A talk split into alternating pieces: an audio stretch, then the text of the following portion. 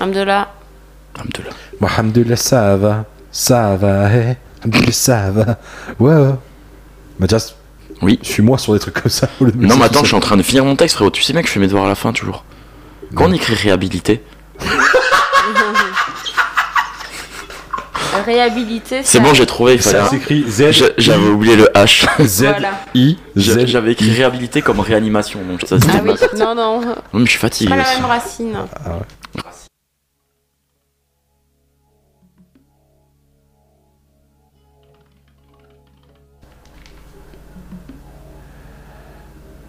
Bonjour et bonsoir et bienvenue dans ce nouveau numéro de C'est pour la culture, podcast autour de la culture.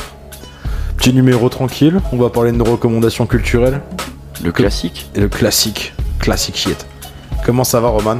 Ça va et toi? Bah ouais, ça- pff, moi vraiment comment ça va? J'ai juste envie de dormir sur C'est le vrai qu'on filtre. te demande jamais comment tu vas. On toi. demande jamais, tout le monde Mais s'en parce bat qu'on les est couilles de ma gueule. en fait. Non, mais Oui. c'est surtout que tu n'es pas poli. Ouais, c'est vrai que t'es pas poli. Mm.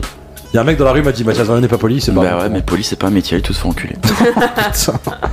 Écoute, non, écoute, mais moi, je suis, j'ai envie de crever. Ça fait- j'ai envie de dormir sur mon filtre. J'ai tellement peu dormi la nuit dernière, j'en peux plus. Mathias, ça va? Et ben pour une fois, ouais, malgré mon apparence, ouais, je vais bien là. Ah ouais? Je suis en week-end, Et oui, pour une fois, on enregistre pendant ton week-end. c'est vrai. Ça me fait ultra plaisir. Et ça, c'est beau. Et après, on va aller se marbrer après cet enregistrement, c'est encore mieux. Pour vraiment décéder. pour réellement décéder. Euh, on va parler, comme d'habitude, de nos, une de nos recommandations culturelles qui nous a marqué ou qui a marqué son temps et son univers. Et on va jouer avec la galanterie. On va commencer par Oh. Roman, tout simplement. Tu Alors, vas nous parler de quoi, Roman eh ben, je vais vous parler d'un artiste euh, autrichien qui s'appelle Egon Schiele. Guanciale, quoi. J'espère que je le prononce bien. Euh, donc Egon Schiele, qui est euh, un artiste euh, donc euh, de la Vienne symboliste, ce qu'on appelle la Vienne symboliste, donc un artiste viennois. C'est quoi la Vienne symboliste Comme les C'est un viennoiseries. C'est un oui. contexte. Eh ben, figure-toi que les viennoiseries viennent de la ville de Vienne, les croissants ça vient de là-bas, ça vient pas du tout de trop France. bien. Putain, j'ai Eh vraiment oui. fait, bien fait de participer à ce podcast, j'apprends plein de choses. De ouf. J'ai envie de crever. Et du coup, ouais, euh, la Vienne symboliste, c'est un contexte culturel. Ok. Euh, donc Egon Schiele, c'est un disciple euh, de Gustav Klimt. Est-ce que vous connaissez Gustav Klimt? Pas du tout. Je sais même pas ce que c'est le mot disciple en fait. Putain, On est mal barré. Disciple, bah, c'est un élève. C'est, il a suivi le mouvement de, de donc Klimt, qui est probablement. un des- Putain, c'est dur de parler. Ah, J'ai rien dit. Assassiner Gérard, je suis désolé, J'ai pardon. rien dit. Il n'y a pas de souci. Euh, Klimt, qui est un des plus grands artistes européens quand même. Clint Eastwood. Oh là là. Oh putain. Allez, let's go. Ça non, fait pardon. 3 minutes. Mais non, mais 3 pardon. minutes la putain de vomir. Klimt, 3 minutes. le baiser, le- la peinture Le baiser. Ah non, je vois Que- pas du tout ce que toi c'est. qui aimes le cinéma, qui est dans un film là avec Leonardo euh, DiCaprio qui est reproduit euh, dans un film de euh, avec Leonardo DiCaprio et je crois que c'est Michelle, euh, je sais plus comment elle s'appelle la, euh, la femme de euh, S. Ledger. Mais Heath Ledger, il est mort. Oui, mais il avait une femme. Ah oui. Mais qui est actrice, qui jouait dans Brokeback Mountain. Et ben cette actrice là, elle a, ils ont reproduit dans une scène de film le, le, le tableau Le, fameux baiser. baiser. Attends, je vais aller voir sur. euh, Continue, le- je t'écoute, mais je vais aller voir, ça me. C'est Gustave Klimt. Ok. et c'est le baiser. Et donc, je vais pas parler de Klimt, je vais parler d'Egon Schiele. Egon Schiele, qui euh, est euh, donc né en 1890 et mort en 1918. euh, qui a grandi à, attention, 1, 2, 3, Ah, je vais oui, tout bousiller, Tulam der Dano, voilà. Je- Je pense que c'est déjà très bien. Ouais, j'ai donné, j'ai tout donné là. Euh, qui est euh, donc un artiste mort très jeune puisqu'il est mort à 28 ans euh, de la grippe espagnole, mais qui a laissé euh, une collection absolument euh, folle. C'est euh, c'est un des artistes qui a le plus laissé à, à l'art viennois. Euh, que- et donc, si vous voulez voir ses œuvres, il faut aller euh, surtout au musée Léopold, qui est un musée donc à- Vienne. Et sur. Google aussi, non? Oui, sur Google aussi, mais c'est mieux de Ça les fait voir. loin, en- Vienne. Parce que, ben moi, je figure-toi que je suis allée exprès à Vienne voir ses œuvres. Mais j'en connais qu'une, moi, je crois. C'est. C'est laquelle? Un autoportrait, celui que j'ai non, non, tatoué non, non, non, c'est un. le- Je crois que c'est peut-être un des. Enfin, j'y connais pas grand chose en. J'y connais pas grand chose. Euh, Non, c'est euh, mort et jeune fille ou jeune fille est mort, je sais plus comment il s'appelle, un truc comme ça. c'est pas le, plutôt le couple de lesbiennes? Le Non, c'est mort et jeune de- fille.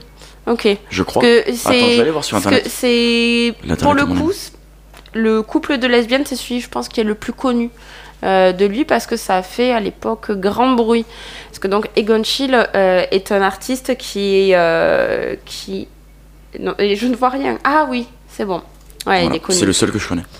et ouais, donc je disais, Egon Schiele, c'est surtout un artiste connu pour ses autoportraits, mais aussi ses thèmes érotiques. Il a produit énormément d'œuvres sur le thème du sexe. D'accord. Et euh, ce qui lui a valu d'être considéré comme euh, dégénéré à l'époque. Et d'avoir été euh, en gros viré de l'Académie des Beaux-Arts de Vienne. Et il a même été arrêté pour détournement de mineurs parce qu'il avait peint une jeune fille qui s'appelait Vali, je crois qu'on prononce, euh, qui était euh, et il a il a peint alors qu'elle était nue.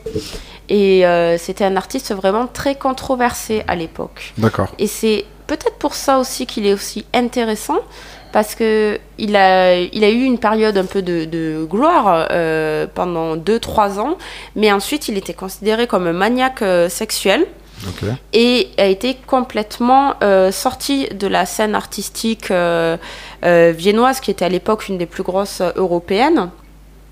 Et aujourd'hui, il est, il est complètement réhabilité. C'est ça qui est hyper intéressant dans son œuvre, c'est surtout la vision qu'on a euh, et l'évolution qu'on a eue euh, de- euh, sur le regard de, de ses œuvres. Parce qu'aujourd'hui, c'est, il a une cote juste phénoménale. Mais comment ça se fait aujourd'hui qu'on arrive à qu'il soit réhabilité, euh, enfin, réhabilité Il euh, est- avec une cote, avec une cote, euh, enfin qui il est connu et que Ouais. ses œuvres sont acclamées aujourd'hui, alors qu'à l'époque on lui chiait dessus quoi. Bah parce que les mœurs ont changé. Déjà, euh, donc le, le tableau euh, couple de lesbiennes, hein, peint en 1916. Ah oui, effectivement, ouais. 1916, euh, peindre des lesbiennes en train de. Donc c'est une scène en gros où ce sont deux femmes qui viennent de faire l'amour. Ok, Nues. d'accord. Euh, à l'époque, le lesbianisme, c'était pas. euh, le, quel- lesbi- le lesbianisme. Le lesbien- oui. Eh oui. eh, Euh, dans l'art, on dit lesbianisme. Mais c'est un tableau qui a inspiré un film de Park Chan-wook qui s'appelle Mademoiselle. Voilà, je tenais à placer ça là. Voilà, eh ben, D'accord, merci pas. Mathias. C'est trop, non mais c'est trop bien, c'est vraiment trop bien. Ok. De toute façon, l'art, euh, ce n'est que euh, ce. On a- enfin, chaque artiste inspire d'autres artistes, donc c'est pas étonnant qu'il ait inspiré euh, Ah mais oui, oui, mais bien un évidemment. réel. Enfin, quand tu euh, quand tu crées quelque chose, que ce soit un film, euh, de la musique ou quoi que ce soit, t'es toujours inspiré de quelqu'un. Mais oui, c'est Tu, ça. tu peux pas, enfin, tu peux créer quelque chose de totalement original à Mm. toi et tout, mais il y a quand même des inspirations de quelqu'un qui avait d'autres inspirations, Et etc. oui. C'est un escalier en fait. Voilà, c'est ça. Parce qu'au final, les avant-gardes sont assez rares dans le milieu de l'art. Mm. Euh, Peut-être euh, au niveau de, donc, euh, de l'art autrichien, ça aurait, ça aurait pu être Klimt, parce que Klimt est un artiste qui était en fait au début orfèvre, et, il travaillait dans l'architecture aussi. Euh, donc ça se ressemble énormément dans les tableaux. Euh, ces tableaux, c'est beaucoup d'orfèvrerie, c'est beaucoup de, de couleurs or, euh, Ouais. de reflets. euh, c'est absolument magnifique son travail des couleurs. Et justement, Klimt, il a beaucoup influencé euh, Egon Schiele. Ça se voit au niveau de la composition des couleurs. Sauf que Egon Schiele, ses couleurs par rapport à Klimt sont un peu plus passées, elles sont beaucoup moins euh, vives. Mais c'est ça aussi qui est intéressant, c'est que il a, il a regardé et appris du travail de son maître et se l'est réapproprié. Et en fait, ce que je trouve hyper intéressant dans l'analyse des œuvres de, de Egon Schiele, c'est que on se rend compte à quel point euh, philosophiquement, cet artiste, il a tout. Euh, il, il réunit dans toutes ses œuvres tous les débats qu'on peut avoir au sens philosophique sur les œuvres d'art. Tu Et parles des Gunchill du coup? Ouais. Ok, d'accord. et, et ça, c'est hyper intéressant. Ne serait-ce que, c'est quoi une œuvre d'art quand on se pose la question Euh, Parce qu'à l'époque, c'était pas considéré comme des œuvres d'art, hein, c'était de la porno. euh, c'était Oui, vraiment sûr. du porno. Bah, si euh, si c'était l'équivalent, quoi. Cancel, on va Voilà. dire euh, à l'époque, Ah, ouais, ouais, clairement. Complètement. euh, Parce que si tu regardes sur internet euh, Egon Schiele, bon, il y a beaucoup d'autoportraits, euh, mais il y a aussi beaucoup de scènes de sexe et c'est c'est vraiment euh, à l'époque, il faut replacer dans le contexte, hein, euh, début du XXe siècle. C'est c'est pas court, c'est les scènes de sexe aussi crues avec de la transpiration. On voit les les muscles encore, euh, encore contractés de, de l'acte. C'était pas courant. Mais c'est ouf parce que genre bon après c'est parce que c'était euh, une œuvre où il y avait deux lesbiennes du coup peut-être que Mm. c'est ça qui faisait polémique mais euh, dans les temps modernes enfin la peinture du 17e etc enfin toutes Oui, les mais c'est de l'amour courtois généralement. Les scènes qu'on avait, ce qu'on appelle l'amour courtois. non mais sans scène d'amour juste genre tu sais des divinités enfin un truc de 14e où tu vois genre euh, Oui, la meuf dans la coquille tu vois ça reste du nu enfin Marianne avec son sein ça reste du nu tu vois oui. mais, euh, Oui, mais ça évoque Oui, mais pas, c'est ça pas évoque Oui, pas ça, sexualisé. oui, En pas la fait, sexualisation, mais c'est ça que voilà. je trouve dommage, tu vois. Mm. Enfin, que, que les, à cause des mœurs de l'époque, c'est ça que je trouve dommage que déjà les mœurs de l'époque, euh, elle avait déjà hein, des œuvres avec des seins Mm. nus, genre c'est juste parce que, que- c'est euh, de l'homosexualité, du coup, bah, il faut que ça soit réprimandé. Surtout que les Ah marches oui, de mais l'époque, après, il n'y a elles ont pas dos que ça parce qui a été cancel. là. Il a, il a peint beaucoup de, de plats à trois aussi. Ah ouais, Ouais. Oh putain, il est chaud. Ouais. C'est Ah, un petit chaud lapin, en il fait. était, il était, il était quand même, euh, oui, c'était un chou lapin. Il était connu à l'époque euh, pour être très euh, libertin. Ah oui, oui, oui, carrément.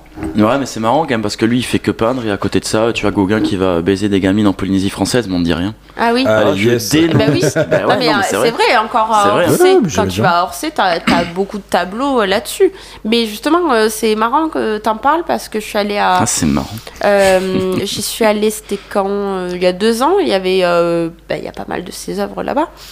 Et ils ont fait un petit bandeau euh, dans le musée pour euh, dire bon ben Petit disclaimer, voilà attention, ça trigger warning. Non mais c'est exactement Vous savez, ça. il y a c'est- 200 ans, on avait le droit de euh, baiser des gamines. Voilà, bah Yes. oui.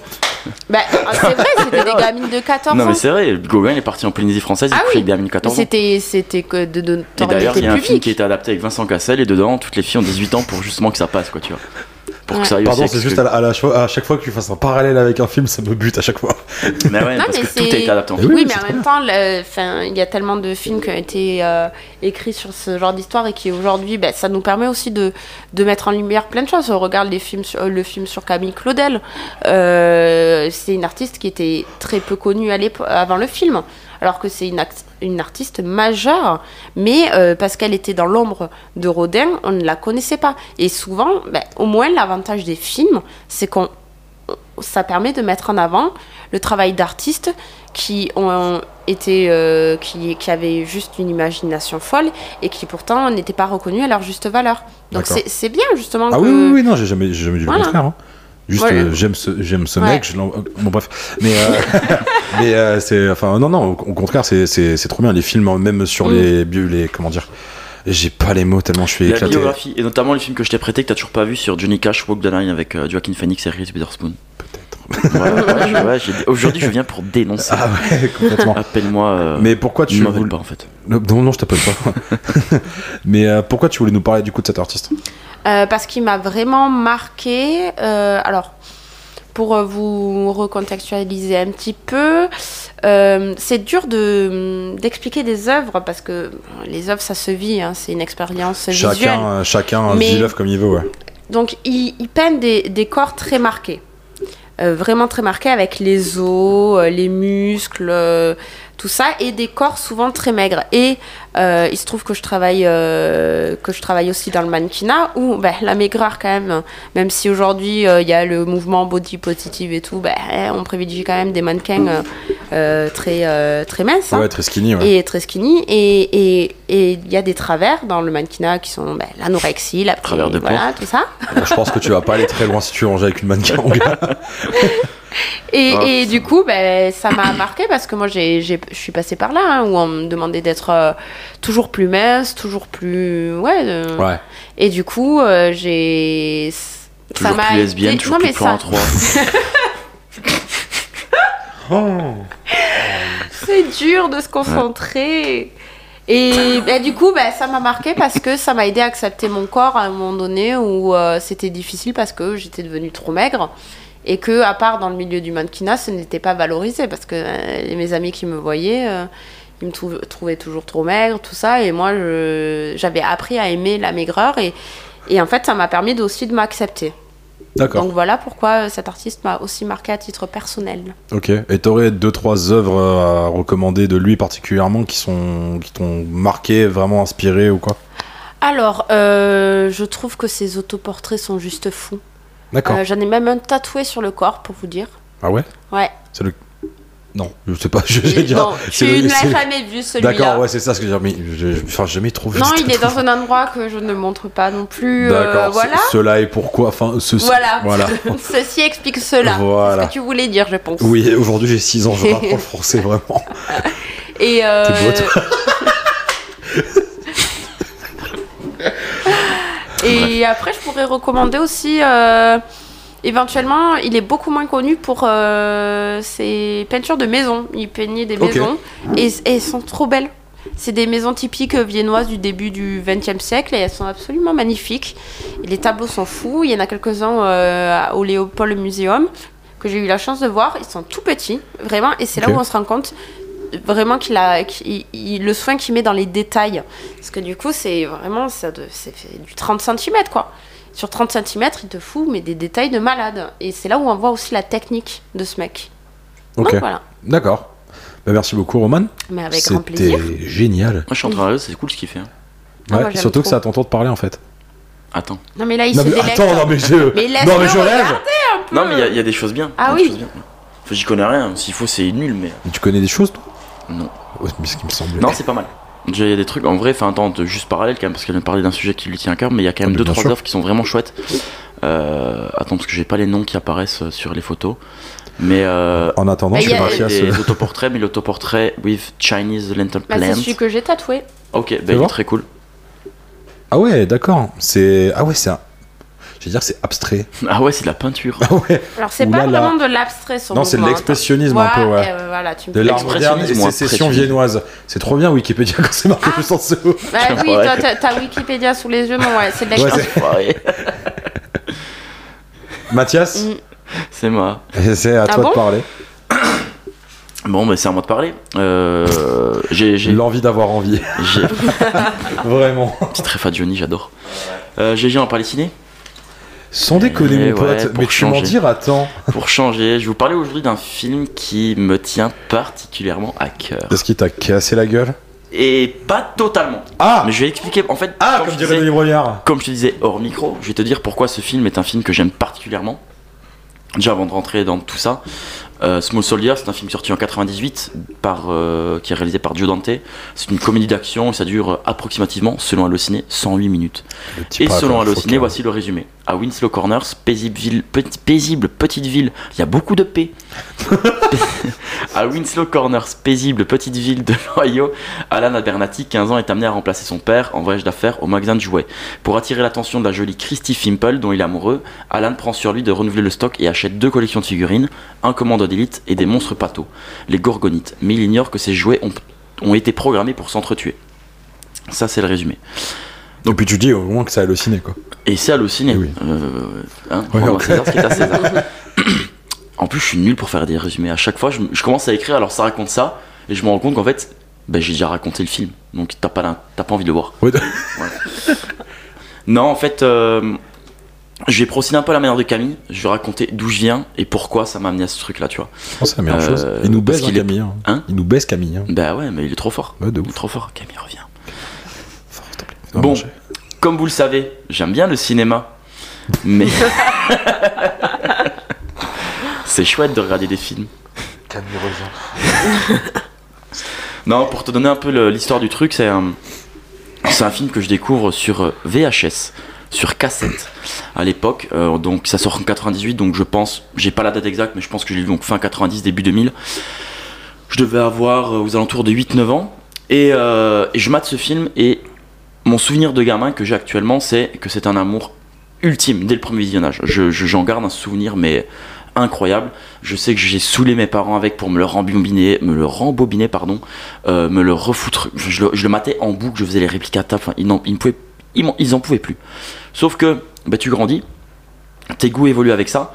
Et petit à petit, bah, j'oublie un peu ce film, je passe à autre chose. euh, je suis avec les potes, on fait du foot, on fait ci, on fait ça.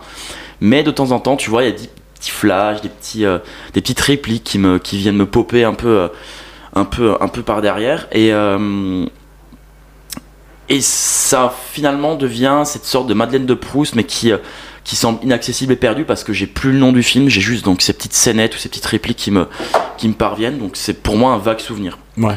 Et on est en 2017, j'ai une vingtaine d'années. Je me balade sur YouTube, Dailymotion, tout ça, tout ça. Et je tombe sur un, un mec. C'est aussi d'ailleurs un prétexte pour parler de, ce per- de ce- de cette personne. Ah. euh, qui parle de cinéma. Qui vulgarise un peu le truc. C'est aujourd'hui mon vidéaste favori. Il s'agit bien sûr, tu l'as mis, tu l'as dit, pardon, Karim Debache. Euh, c'est littéralement mon vidéaste favori. Enfin, Karim savez, le c'est sang de. Debache, c'est là. Et, euh, et euh, Jérémy Morvan, c'est euh, c'est les cavaliers d'Apocalypse. Ils sont trop forts. Tous les trois là, c'est. euh, Ah oui, c'est avec tueur. son pote euh, chauve, petit et l'autre grand là. ouais, Oh, sont T'as Gilles. Stella, le grand, qui est fan de Jurassic Park, qui chante. Et donc Ouais. t'as ensuite euh, Jérémy Morvan. Enfin bref, le Ils sont trio. incroyables les trois. Le trio commence par Cross, donc moi je découvre avec Cross, enfin je dis 2017, mais c'était peut-être un peu avant que je découvre Cross, mais bref. Et arrive en 2016-2017, donc Chroma, Ouais. le truc qu'ils ont monté eux-mêmes, qu'ils ont financé via Ulule à l'époque, euh, l'équivalent de Kiss Kiss Bang Bang, etc. Enfin bref, retour à, à l'histoire de ce film. Donc comme je vous le disais, j'avais oublié moi ce film. Il me restait des scénettes, mais pas de nom. J'arrivais pas à retrouver ce que c'était. Quand j'en parle autour de moi, c'était, on sait pas, mec, c'est trop vague. Mais normal, les souvenirs d'un gamin de 8-9 ans qui a vu ce film dans la télé, qu'il consommait littéralement, qu'il le radait pour ce- parce que ça l'amusait, tu ouais, vois. voilà, ouais. J'avais pas le titre. Enfin bref. Et donc, Karim Debache, 2017, sort une vidéo qui s'appelle Karim Debache, Chroma, Gremlins. Ah oui, oui, oui, effectivement. Il est ouf Et d'ailleurs. en fait, Gremlins, c'est un film de Joe Dante Oui. également. Mm. Donc quand il présente Joe Dante, son travail, etc., il aborde également sa filmographie et mentionne donc Small Soldiers. Et là, ben, tout s'accélère. Je suis attends, attends, Small Soldiers Je vois des images du film qui, qui repassent dans la vidéo. Ouais. Je vois les personnages, je vois ci, je vois ça. Je fais, mais putain, mais c'est ça. C'est Ah, ça, putain, donc le bien. film que je cherchais depuis des années, que j'arrivais pas, à- enfin j'arrivais pas à retrouver le nom, tout le merdier, Karim Debache, que je que j'adulais, que j'adule encore actuellement, Ah bah oui. Me le pond comme ça, je fais, mais mec, euh, épouse-moi et euh, fais ce que tu veux, sit on my face, quoi. tout.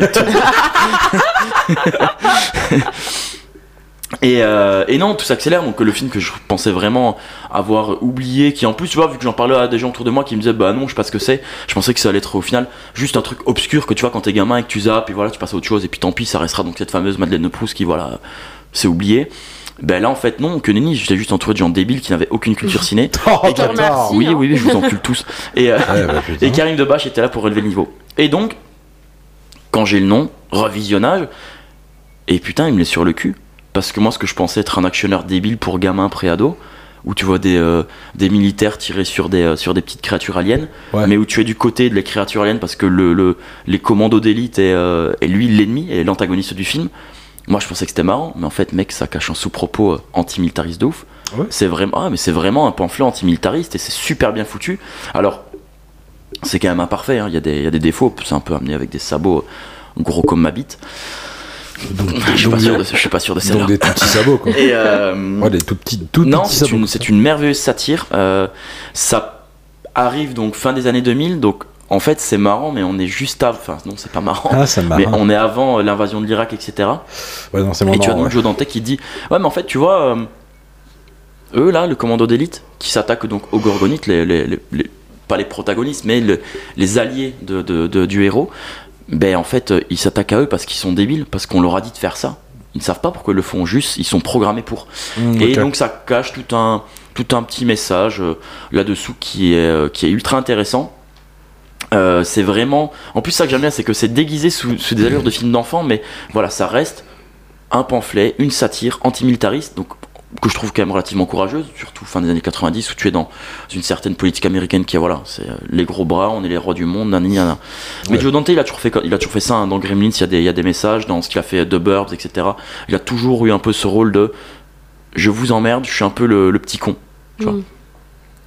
Mais euh, je, je voulais en parler aujourd'hui parce que l'an dernier, donc c'est. euh, attends, j'ai le DVD, le Blu-ray avec moi. Et je vais pas me gourer. La maison d'édition, c'est ESC, qui l'a qui l'a donc euh, republié en, en Blu-ray avec un, remaster haute définition. Et c'est pour ça que je voulais en parler aujourd'hui parce que je suis tombé encore une fois dans sur ma DVD tech et je suis ah putain, je pourrais parler de ça et raconter l'histoire que j'ai autour de ce film, tout ce qui gravite là-dessus. Et je vais paraphraser Karim Debache, mais je pense qu'il mérite réellement à être réhabilité. C'est un très bon film. C'est un des premiers rôles de Kirsten Dunst. Après, Oui, au niveau du je casting, on retrouve Tommy Lee Jones, que vous connaissez tous pour son rôle dans Men in Black, Oui. qui fait la voix donc du euh, capitaine de ce commando d'élite. Ouais. Enfin bref, voyez-le, c'est très cool. Mm. Euh, je sais pas si vous l'avez vu, je crois que toi Roman Oui. ça te parle, toi GG je pense pas, Non. mais c'est vraiment très Il sympa. très cool. Euh, et c'est aussi l'occasion pour moi de parler d'un autre film un peu de ce genre, qui est différent pour le coup, qui est plus un film de science-fiction et plus tiré adulte, qui est euh, Starship Troopers de Paul Verhoeven, qui est dans le même esprit en fait. C'est juste la, la Terre qui, des années plus tard, décide d'envahir une, une planète alien, mais pour quelle Ouais. raison? On ne sait pas, juste viens on les attaque, ils sont méchants. Et euh, j'aime beaucoup ce, dans le cinéma cette, euh, cet engagement politique qu'ont euh, trouvé certains, certains euh, cinéastes, réalisateurs, euh, scénaristes ou autres, d'aller dire aux États-Unis, parce que c'est quand même des films qui sont produits sur les États-Unis, sur le sol américain, et dire mec, tu vois tes gros bras et ton armée, tes commandos, ben en fait t'es une merde et on t'explique pourquoi et on t'explique pourquoi Mm. faire la guerre c'est pas si bien que ça. Et, euh, et voilà, je voulais juste souligner ça euh, aujourd'hui. Je pense que c'est des œuvres importantes qu'on trouve de moins en moins malheureusement dans le Ouais. paysage euh, pardon, cinématographique. Euh, voilà, c'est pas hyper drôle comme sujet, mais En fait, euh, ça t'a, ça t'a, si je comprends bien, ça t'a marqué toi parce que pensais que c'était un truc un peu débile, qu'au final il y a vraiment un Exactement. gros message parce derrière. que quoi. justement c'est typiquement le genre de film que tu peux montrer à un gamin Oui. maintenant et tu lui montres dans 20 ans et il va prendre conscience de tout le, tout le sous-propos du film parce que en termes de divertissement c'est génial mec c'est c'est brillant c'est t'as- enfin, c'est trop cool les, les jouets sont amenés à mourir mais les façons dont ils mettent en scène leur mort mais mec c'est- c'est trop malin c'est c'est- c'est- je vais pas les dire ici parce que je vais pas spoiler mais c'est trop drôle de toute façon je pense que vous avez tous vu Gremlins Oui. Gremlins quand tu vois comment il meurt dans le film c'est le même. Ah oui c'est vrai que t'as vu que la style de la peur ça marche plus, ça marche plus comme man, faut arrêter. non je sais mais j'ai trouvé un autre film que t'as vu t'as vu deux films. Ah, vas-y, c'est quoi le deuxième? Pulp Fiction. Un troisième, un troisième que j'ai tatoué sur moi. Ah non, c'est pas sur les bras. Allez, continue. Ah. Allez. On a tous les deux Euh, eu le même réflexe. bah ouais, je regardais les bras, mais en même temps, il est habillé pour une fois aujourd'hui. Et puis, il fait le, il fait le- il fait le podcast en caleçon d'habitude. Déshabille-toi, s'il te plaît. oui, de suite. Mais euh, non, ouais, je pense typiquement, c'est le genre de film que tu vas montrer à un gamin de 8-9 ans aujourd'hui qui va trouver ça super cool parce qu'en plus, Ouais, à l'époque, c'était. ouais. À l'époque, en plus, t'as quasiment pas d'image 3D, t'es sur de l'animatronics, donc tu vois, c'est ultra réaliste. Enfin, ultra réaliste, je m'entends. Pour l'époque. Ce que je veux dire, c'est que ça n'a pas vraiment vieilli. Contrairement à des films de cette époque-là, qui utilisent de l'imagerie 3D numérique, qui maintenant, le numérique bah, dégueule et dégouline parce que bah, désormais nos technologies ont, ont avancé. Et euh, ouais, c'est super cool. C'est vraiment un, un bon divertissement. Et quand tu le revois Mm. maintenant, bah, tu fais euh, Ah ouais. Ah ouais, Ouais, il a vraiment, il a vraiment euh, raclé le fond de sa gorge pour foutre un gros mollard à la gueule de, de tous ces euh, connards de, de droitards américains qui sont là euh, pro-guerre, pro-armée, pro-ci, pro-ça. Ça, c'est l'enfer. Et, j'aime j'aime beaucoup ce genre de truc un peu irrévérencieux de dire je t'emmerde mon gars. Je Ouais, t'emmerde. tu produis mon Mm. film avec l'argent qui provient du pays où je vis et je fais un film qui dit que ta politique c'est de la merde et je te chie dessus. Et si t'es pas content mais c'est pas grave parce que ça fait des entrées et les entrées voilà Et ça, c'est je beau. trouve ça vraiment trop cool. Et donc euh, Paul Verhoeven qui a refait par avec Starship Troopers, il y a plein d'autres œuvres comme ça. hein. Il y a des trucs beaucoup plus sérieux, des trucs un peu moins. Mais euh, c'est un truc que j'aime beaucoup dans le cinéma, c'est de pouvoir produire une une œuvre. double Ouais. lecture. Voilà, exactement, Mm. exactement. Tu prends, bah, par exemple, tu vois, je vais prendre l'extrême opposé. Tu prends Borat. Oh, Voilà. Ah oui. Non mais tu, pr- tu prends Borat. oh T'as un, per- machallah. t'as un personnage, t'as un personnage de, de, je sais quoi, c'est comment il, je sais plus de quel pays il vient, un pays imaginaire. Euh, quel- Kazakhstan. Il vient du Kazakhstan ou c'est un pays C'est imaginaire Kazakhstan. Non, non, Kazakhstan. Mais tu vois, il prend un personnage qui a les trucs forcés au Oh, max, bon, tous les traits Ouais. forcés au max. Ah, bah, ouais. Il débarque aux États-Unis, il fait le mec qui connaît rien, mais en fait c'est l'américain qui se pointe en Europe. C'est Ah, mais typiquement oui, qui de ouf. Mais clairement, mais oui. En plus, et Sacha- Sacha Baron Cohen, il est anglais. Sacha Baron Cohen, Oui. il est, Oui, il est il est anglais, il est britannique, ouais, c'est pas. Bah, du coup, c'est un peu le même ressenti. De toute façon, les Américains, Mm. pour, euh, pour eux, comme, comme toi, t'en parlais dans les films, on en parlait à un moment donné, les Américains, le monde, c'est les États-Unis. Ah, mais oui, Il y a- il y a rien complètement. d'autre. Et Ils sont pour- pour auto-centrés. Et quand ils font un film où ils doivent, euh, où c'est des, des guerres où les gens doivent sauver et tout, c'est toujours les États-Unis qui sauvent le monde. C'est jamais Ah oui. les, les Ah, pays tu d'Europe. prends n'importe C'est quel, euh, abusé quoi. n'importe quelle euh, grosse sortie euh, des années 2000, des Armageddon, des euh, euh, comment- le jour d'après, Independence Day, c'est toujours euh, les aliens attaquent les États-Unis parce qu'ils sont. Oui. Enfin, je pense qu'il y a aussi une histoire euh, narrative et scénaristique. C'est plus simple de mettre en scène aux États-Unis Ouais. parce que c'est immense, donc tu peux aller chercher Mm. plusieurs plusieurs trucs. Paysage. Paysages, merci. Mais en effet, ouais, t'as as toujours cet esprit de. Ben, la grandeur américaine, elle, elle n'y est plus, tu vois, ce, ce, ce côté rêve américain que tu avais dans les années 80-90. Ouais. Je pense que depuis début des années 2000 et depuis maintenant ces décennies-là qui viennent de passer, 2010-2020, c'est fini. Ouais, c'est bon. Oui. On n'y est plus. C'est redondant, là, la ça fait beaucoup là. Ça fait beaucoup là, non Mais voilà, je voulais donc parler de ça.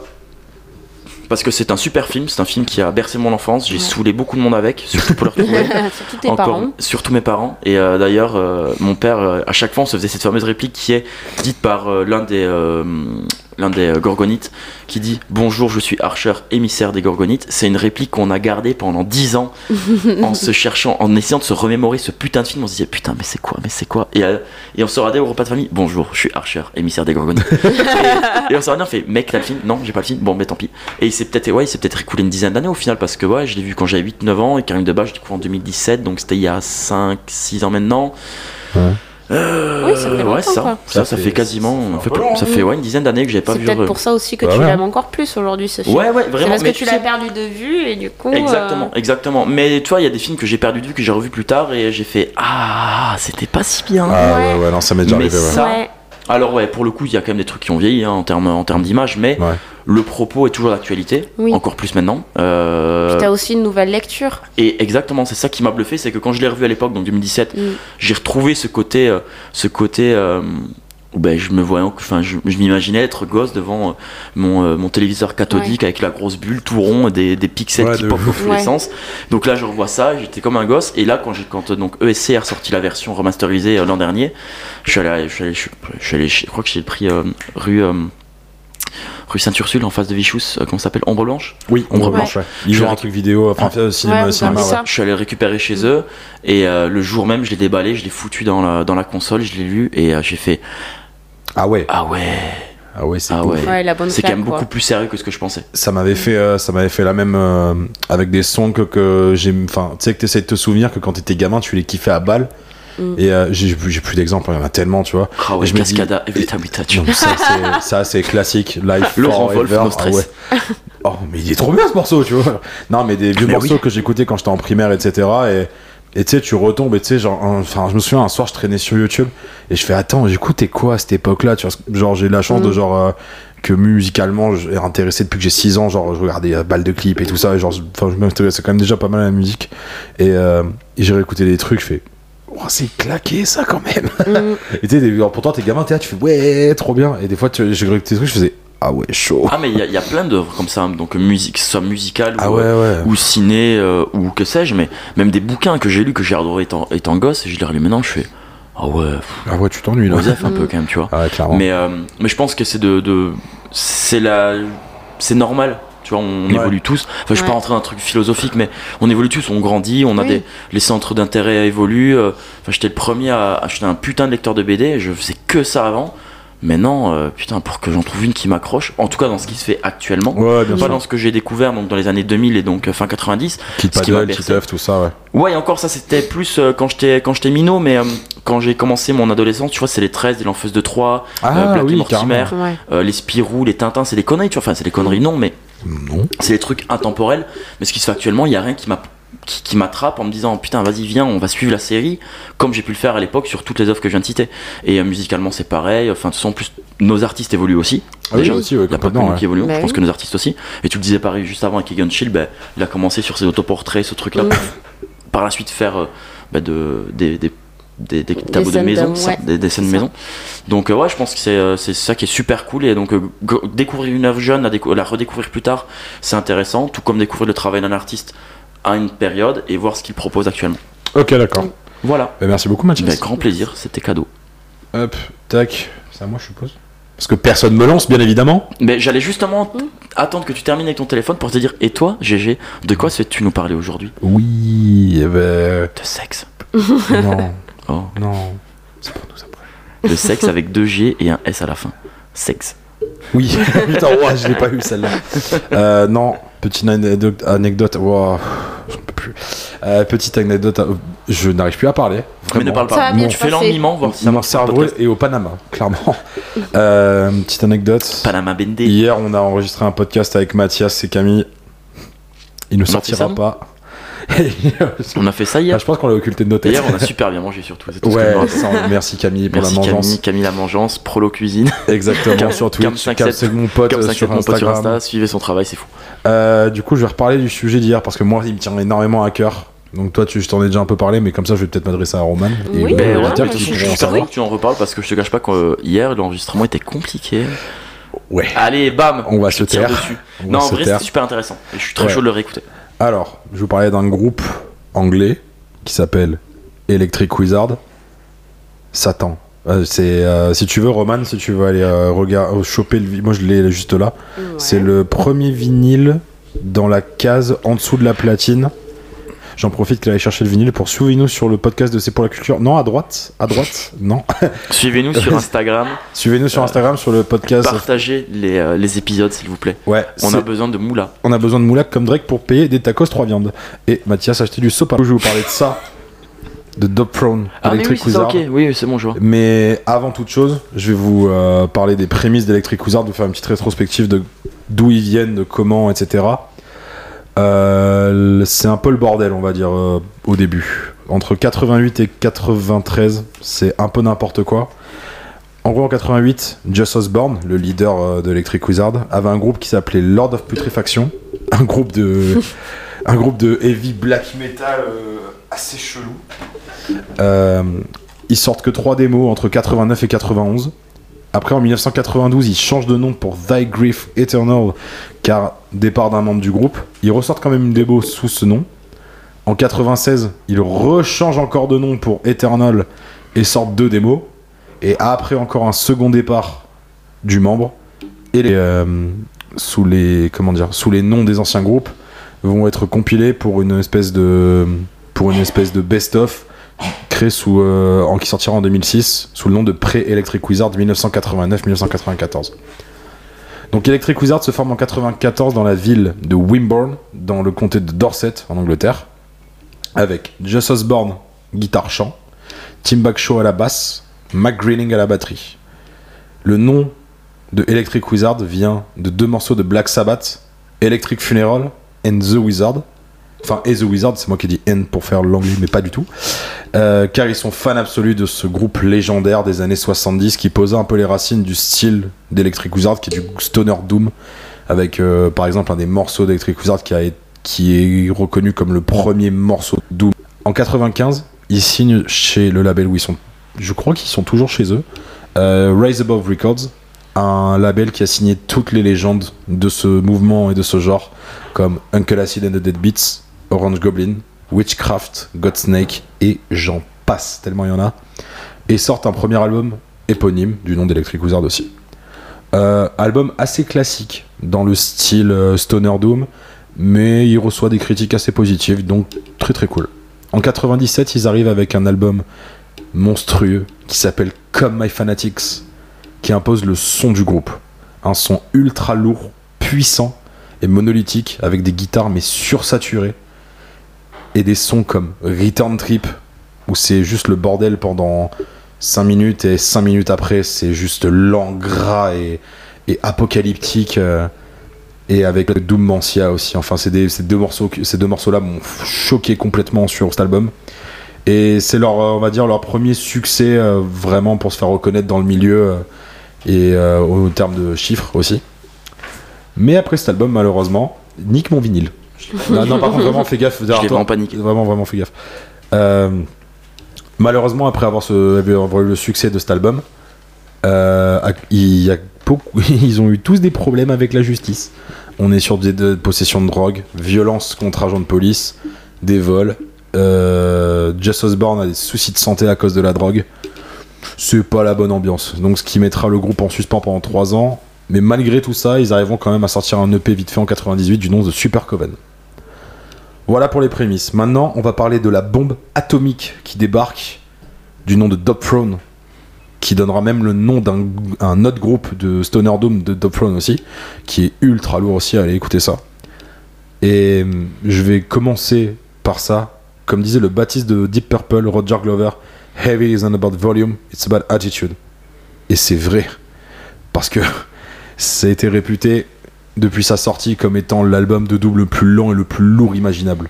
C'est un album qui est encore plus agressif et abrasif, avec des notes aussi psychédéliques, mais c'est bienvenu, c'est l'apocalypse quoi. C'est affolant. On commence en fait déjà avec un audio d'une interview d'un chef de police en 1985 qui dit When you get into one of these groups, there's only a couple of ways you can get out. One is death, the other is mental institutions. Je vais la traduire en français, sait-on jamais. Quand vous Oui, écoutez- je veux bien. quand vous écoutez un, quand vous écoutez un de ces groupes, il n'y a que quelques moyens de s'en sortir. Le- la première, c'est la mort. Les autres, c'est les hôpitaux psychiatriques. Voilà. Nickel. On est, ouais, bonne ambiance. Ouais, bonne ambiance. Euh, ou euh, non, c'est parce que mental issues, c'est les problèmes. Ouais, donc c'est ça. Donc sur le premier étude qui s'appelle Venom Sabati, pour vous la faire un peu, euh, pour vous résumer aussi un peu l'album de l'ambiance. Non, l'ambiance de l'album, pardon. Euh, leur son, enfin leur écriture surtout, elle est ultra influencée par Lovecraft dans l'imagerie. Donc euh, et en plus le Venom Sabati, le premier morceau raconte un énorme bad trip. Tu mélanges les deux. Ah Bonjour, c'est Electric Wizard avec des riffs mais ultra brutaux, ultra Mhm. violents, sursaturés, genre euh, c'est incroyable. Le deuxième titre, je, peux, je vais survoler quand même un peu les titres, mais juste parce qu'ils ont des grosses histoires. Il y a leur hymne, enfin c'est connu, qui est Funeralopolis, destruction lente de la planète par les humains. Donc c'est quand même engagé, mais toujours avec leur ton très noir et nihiliste. Mhm. Donc euh, c'est ah ouais, c'est le, mor- le morceau, c'est c'est lourd, c'est pesant. Ouais. Et la fin, genre pour montrer que c'est le bordel, enfin c'est la c'est ce qui est cool, c'est que c'est construit d'une manière c'est lent, c'est agressif, c'est abrasif, mais dans les solos, t'as toujours des grosses notes psychédéliques tellement ça part en coup, c'est trop bien. C'est trop trop bien. T'as des références aussi historiques avec par exemple Golgotha. Euh, c'est là où Jésus a été crucifié. Mhm. Melectalus, euh, qui est un nom, euh, j'ai plus l'origine du nom, mais c'est un, un surnom d'un autre surnom d'un autre surnom qui veut dire le shaitan. Donc qui parle de Satan. Oui, il parle beaucoup de Satan aussi, bien évidemment. Euh, Barbarian, qui porte énormément bien son nom, car c'est un morceau juste barbare à fond.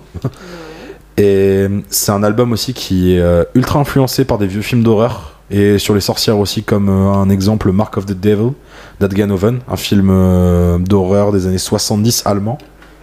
Et euh, donc on reste sur cette mouvance là. Et le dernier morceau, j'ai pas les mots, c'est le dernier morceau s'appelle, euh, je vais y arriver, Dopthrone. En fait, ils ont ressorti une édition dans les années 2010 où genre ils ont coupé et c'est Dopthrone et le dernier morceau est Mind Transferal. Ok. Mais de base, les deux morceaux sont ensemble, ça dure 20 minutes Mhm. et c'est beau, c'est moi je trouve je dirais que c'est ultra beau, mais Ouais. c'est puissant, brutal, psychédélique, lent, Mhm. euh, Ouais, ça en pesant. quoi. ouais pesant. En fait, c'est ça la fin mind transferal, mais tu sais ça Ouais. fait transfert d'esprit. C'est clairement une musique trans, enfin pour euh, se mettre en transe. Ouais. C'est genre c'est juste le bordel et toi t'es là t'es Ouais. comme ça, c'est T'es comment? Ah je suis comme ça. je suis comme ça. Dommage qu'il n'y ait pas l'image. Ah ouais, non. Mais euh, moi, personnellement, cet album, je l'ai découvert en 2015, quand j'ai commencé un peu à m'intéresser au stoner et au doom. Et ça m'a. C'est Aujourd'hui, le stoner et le doom sont est un de mes genres préférés. Cet album, je l'ai tatoué sur moi. Ça m'a complètement influencé dans mon jeu de guitare quand j'en fais. Mhm. C'est d'ailleurs cette guitare, c'est parce que c'est à cause de, de Tony Iommi de Black Sabbath et de Just Osborne que j'ai une SG. Enfin, Ouais. c'est c'est leur jeu m'a ultra inspiré, m'a beaucoup marqué et c'est trop. Cet album est magnifique. Il a influencé son temps. Il a marqué son temps. Tous les groupes de stoner et de doom, Citron, Electric Wizard comme référence, bien évidemment. Et euh, anecdote sur cet album aussi. euh, si vous cherchez un peu bien sur YouTube, si vous mettez Making of euh, Throne, vous trouvez 2-3 sessions live enregistrement où euh, vous les voyez juste en studio, euh, chiller, enfin, faire euh, pondre les classiques, etc. Et Mhm. à la fin d'une des vidéos, vous verrez euh, le bassiste et le batteur en train de parler devant. Ils sont dans une cabane au fin fond de l'Angleterre, euh, dans les forêts et tout. Enfin, c'est Mhm. c'est un peu comme la pochette de leur album. Tu vois, c'est un diable avec un bang qui est en train de Oui, fumer. Et derrière, t'as plein de sorciers, des diables Mhm. dans une forêt très Ouais, noire. ouais. Là, c'est un peu le même esprit. Et t'as Just Osborne en train de se taper un Paris Tokyo Ok. derrière qui est en train de se faire un Paris. Tokyo et qui sniffe et ça coupe. D'accord. Ah ouais ouais c'est c'est ouais c'est de toute façon l'album parle de, de drogue de Satan Ouais. de d'apocalypse enfin de, de, de psychédélique enfin c'est c'est Mm. bordel total et aussi influencé bien évidemment moi c'est un album qui m'a grave marqué donc Roman Mm. je, je- Non, non, et puis même je n'ai aucune culture musicale. On se dit les choses, on se dit la vérité ici. Non, je n'ai pas trop de culture musicale et je ne connaissais pas. hein. Euh, mais je trouve ça, rien que la, en fait, la pochette du vinyle là que tu nous as sorti, elle m'intrigue et elle me donne envie parce que, et puis au vu de ce que tu as, ce que tu as dit, euh, je trouve que Enfin, moi, je suis beaucoup plus euh, calée philosophie, tout ça. Et en fait, il y a des thèmes assez récurrents que tu as abordés sur Et, je pense qu'il y a quand même une grosse influence de la, de la religion. Je serais curieuse de voir ce que ça donne en musique, tu vois. Bah, euh, regarde, bon, après, c'est, il parle de l'imagerie de Satan, mais pour beaucoup de choses, tu vois, Ouais. mais genre. euh, ça reste de l'imagerie, c'est ça reste du, de la musique, tu vois, oui, c'est oui, comme mais Slayer ça peut être et. critique, tu vois, et ça peut être, même dans les sons, tout ça, ça peut nous faire ressentir des choses. Et... Bah, tu parles de. Par exemple, de, tu parles de. Quand, quand je parle du diable et tout ça, par exemple dans le blues des années Mhm. 50, 40 et tout, avec Robert Johnson, etc., la fameuse légende euh, qu'il a rencontré le diable, un croisement Oui. pour bien jouer de la musique, Et etc. le premier monsieur a ouvert le club des 27, Ah oui, aussi. accessoirement. Effe- effectivement. Et euh, par exemple, le diable, quand Mhm. ils en parlent dans le blues, il- c'est pas forcément que le diable. Ça, Oui. ça, c'est les femmes, c'est Oui, l'alcool, mais le c'est diable, le ça jeu peut être plein d'argent. de choses. Ah oui, le c'est diable, ça, en fait, c'est une dis. figure, c'est c'est la figure de ce que de ce qui nous fait peur et du Ah oui, danger. complètement, ouais, complètement. Et euh, Mathias, est-ce que depuis hier tu as écouté cet album Non, toujours pas. toujours pas. Mais en Merci, fait, j'ai c'est la fin de ce Je vais podcast. pas te mentir, mais euh, non, après, honnêtement, j'écouterai parce que bah, tu sais que je suis jamais réticent à écouter quoi que ce soit. Euh, mais non, en fait, euh, bah, j'ai pas écouté ça du tout. Là, je me suis refait Ichon. Euh, Ah oui, on n'était pas sur le même mood. Oh, Ensuite, non. euh, Dinos a sorti, donc comme je te disais tout à l'heure, là, son, son single de trois titres qui est oubliable à souhait. Allez, Mais euh, voilà, ça c'est une petite balle perdue. Mais non, hon- honnêtement, je vais l'écouter parce que déjà, clairement, enfin, je pense que les. Enfin, la plus, bah, déjà, vous deux, vous Mhm. savez ce que j'écoute en général, c'est pas Oui. du tout mon style. Euh, moi, je suis plus variété française, musique classique. euh, Renan Luce. non, Luce Benabar, Raphaël. Non, je suis plus rap quand même, enfin, c'est vrai, tu le sais. Oui, bien Mais sûr. euh, tu m'as fait écouter Witch, j'ai adoré. Tu m'as fait écouter All Them Witches, j'ai adoré. Euh, tu m'as fait écouter, je sais pas, tu m'as fait écouter plein de Song choses. Zoya. Song Zoya, ouais, mais Song Zoya, c'est pas le même, pas le même registre, mais. Et de toute façon, dans tous les cas, tu m'as fait écouter Leafy, enfin, tu vois. Ouais. Tu m'as Mhm. quand même fait écouter pas mal de choses qui sont, euh, qui sont d'univers différents. J'ai quand même relativement toujours aimé, à l'exception de deux trois choses, mais c'est ça normal, je, peux hein. ne- je ne peux pas tout aimer. Mais euh, le stoner de ce dont tu m'en parles, et notamment sur donc Them Witches, qui est plus axé blues, comme tu me disais hier, Exactement. que j'adore et que j'écoute assez régulièrement. Là, euh, j'ai un peu peur de vers quoi je vais, me- je vais me diriger, mais je l'écouterai quand même. les mal. non, mais voilà, moi, c'est pas un truc, tu vois, c'est, je, je suis pas.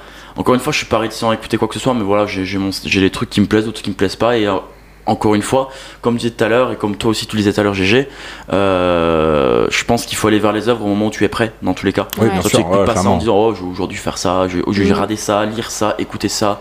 Euh, donc non, je pense que je ferai ça un jour où euh, je serai un peu énervé, genre tu vis de, je sais pas, tuer, Tuer bébés gens, phoques, ouais. tuer des champs, je sais pas.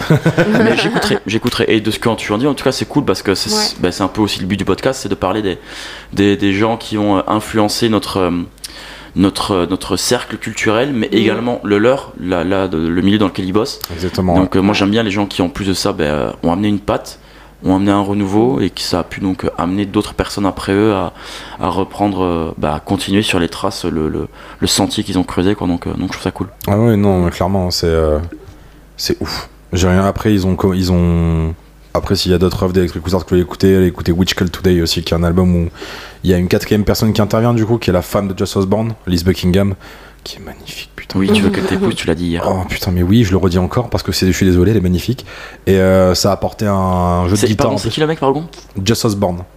Et c'est un rapport avec euh, Osborne le- Pas du tout, il Ah, s'appelle vraiment Just Osborne. Non, c'est pas un rapport avec Ozzy Osbourne, Voilà. malgré Ouais. qu'il soit fan de Black Sabbath à fond. euh, Ok. Non, non. Tu l'as juste copié le nom quoi. C'est Non, non. Mais euh, allez écouter Witch Cult Today qui est encore il est c'est aussi du stoner doom mais là on est sur un truc un peu plus psychédélique et euh, psychédélique maléfique un peu genre on est plus Mhm. dans un vraiment un oui, on est vraiment dans un culte un plus un culte de sorcière qu'un culte de sor enfin un culte sorcélique non j'ai pas de nom j'ai pas d'adverbe je suis nul je suis une merde Euh, mais- Sororité. oui panier non bref tout ça mais on est plus dans un culte de sorcière etc Ouais. on est vraiment plus dans un culte un peu de ces maléfiques sataniques Ouais, euh, ouais. et c'est incroyablement trop bien fait. Bah, merci beaucoup les gars d'être venus, euh, enfin madame, monsieur, Oui. merci beaucoup. Avec grand Je plaisir. n'ai Avec pas envie de me faire cancel. Voilà, Tu l'es déjà. Je sais. Parce qu'avant que celui-ci sorte, il y en a d'autres qui sont sortis entre temps et euh, c'est fini. Là, on n'est même plus diffusé sur Spotify. C'est vrai, mais on a fait shutdown pour Spotify pour notre premier morceau hein, quand même. Ouais, hein. ouais, notre attends. premier morceau. Notre- ouais, Qu'est-ce que je raconte moi notre, premier- notre première track Notre première track. enregistrée en studio sur iPhone. Ouais, et j'aimerais lancer le jingle, mais j'ai mon. Mais ça ne marche pas. Ça ne marche pas. J'ai mon enregistreur qui me dit non, frère. Bah, déjà, merci beaucoup d'être venu. T'as- Oui, t'as ça fait beaucoup plaisir. Ça fait envie de beaucoup te de barrer, toi là Mais pas du tout, frère. Moi, je, moi mais on lance un second sujet tant qu'il n'y a pas de jingle. Vas-y. hein. Mais non, mais... non, mais merci, de- merci beaucoup à vous d'être venus. C'était super on n'avait cool. pas le choix. Je vais te buter ta race. Je vais te buter. Euh, non, merci beaucoup. Euh, ouais, on va arrêter les recos culturels parce que on, Parce qu'on parle déjà beaucoup culture. parce qu'on déjà- on parle beaucoup déjà. Euh, je trouve que Et à un moment donné, on va arrêter de faire le taf pour vous. Sortez-vous de du cul, Voilà, arrêtez de jouer, Soyez arrêtez Netflix, curieux. arrêtez de jouer à la console, arrêtez de manger vos crottes de nez. Et putain, encore, renseignez-vous, merde. ouais, je suis chiant, mais bon. euh, je t'aime, mais t'es pas bien des fois comme mec. T'es beau. Euh, le mot de la fin, comme à l'accoutumée? Euh, D'accord. Ça me rend fou les gens qui c'est le truc du le jeu là Il faut juste un mot. Oui, un eh ben mot. chaussures. Voilà, escabeau. Micro. Allez. Merci à vous. Voilà. Ciao les potes. Merci. Merci.